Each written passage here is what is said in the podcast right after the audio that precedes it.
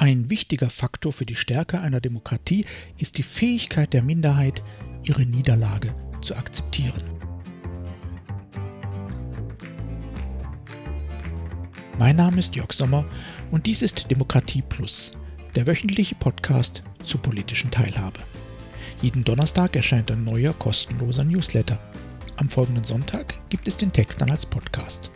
Alle Ausgaben finden Sie ganz einfach Geben Sie demokratie.plus in Ihren Browser ein und schon sind Sie da, wo Sie sein wollen. Nun aber zu unserem heutigen Thema.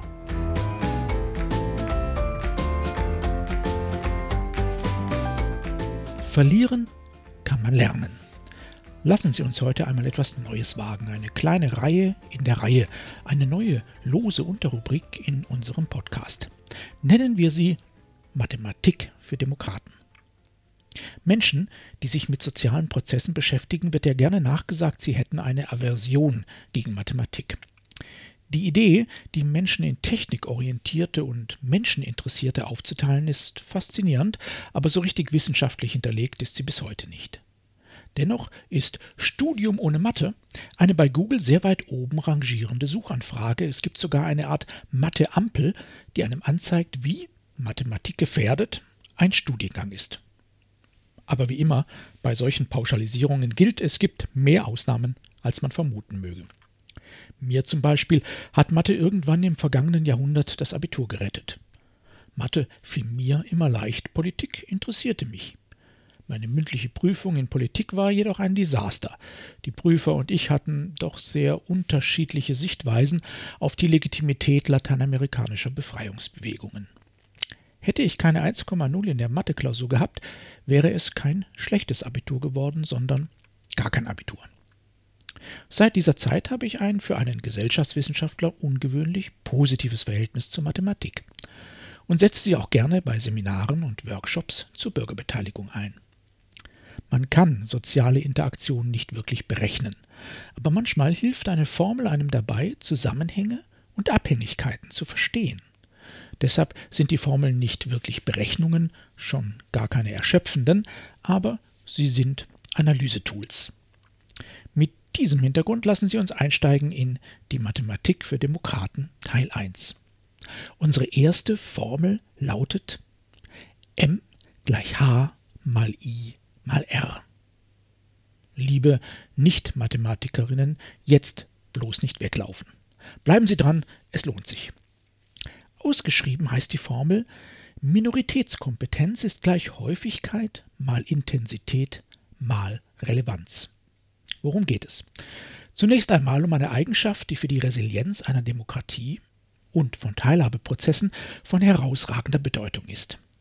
Die Minoritätskompetenz meint die Fähigkeit auszuhalten, dass man nicht in der Mehrheit ist, sich politisch nicht durchsetzen konnte und das ohne die Demokratie an sich oder den Prozess in Frage zu stellen.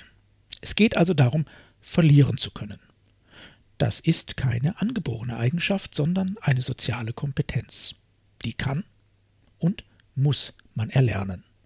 Grundschullehrer können ein Lied davon singen, dass die immer weiter steigende Anzahl an kleinen Kaisern sich genau diese Fähigkeit ebenso wie Frustrationstoleranz und Konzentrationsfähigkeit häufig erst, wenn überhaupt, in der Schule erarbeitet.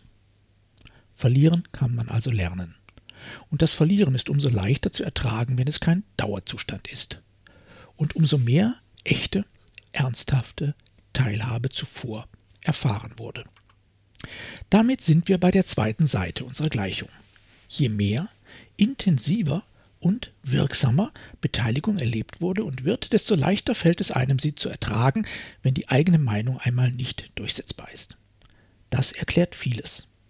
Zum Beispiel auch das häufig ehrliche Unverständnis von Politikerinnen und Politikern für widerständige Bürger. Erstere erleben überdurchschnittlich oft und viel persönliche Wirksamkeit. Entsprechend professionell gehen Sie damit um, wenn Sie einmal in der Minderheit sind.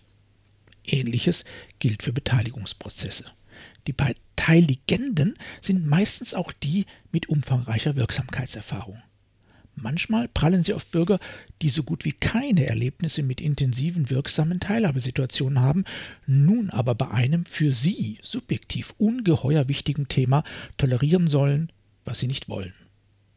Wenn dann die Emotionen eskalieren, liegt es vor allem an der mangelnden Minoritätskompetenz. Eine spontane, verständliche Reaktion könnte dann sein, weniger zu beteiligen oder die Beteiligung härter zu choreografieren oder statt querulante Betroffene lieber zufällig ausgeloste Nicht-Betroffene zu beteiligen. Das kann kurzfristig alles funktionieren. Langfristig zeigt uns unsere Formel aber eins.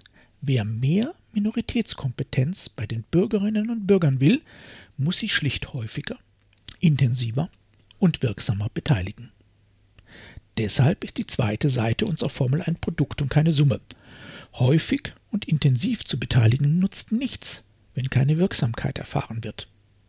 Und wenn keine wirklich intensiven, dialogischen Formate angeboten werden, wird der Zweck auch nicht erfüllt. Das ist die Gefahr zum Beispiel bei unverbindlichen Online-Plattformen. Selbst wenn die dort gesammelten bürgerschaftlichen Vorschläge teilweise umgesetzt werden, also wirksam sind, fehlt etwas Wichtiges der Diskurs. Am Ende geht es also bei der politischen Teilhabe natürlich mal mehr, mal weniger um das Ausbalancieren von Interessen, um die Beilegung von Konflikten und um die Generierung von Gemeinwohl. Aber es geht eben auch darum, verlieren zu können, um die Minoritätskompetenz. Von dieser brauchen wir viel mehr in unserer Gesellschaft. Und deshalb brauchen wir mehr Beteiligung.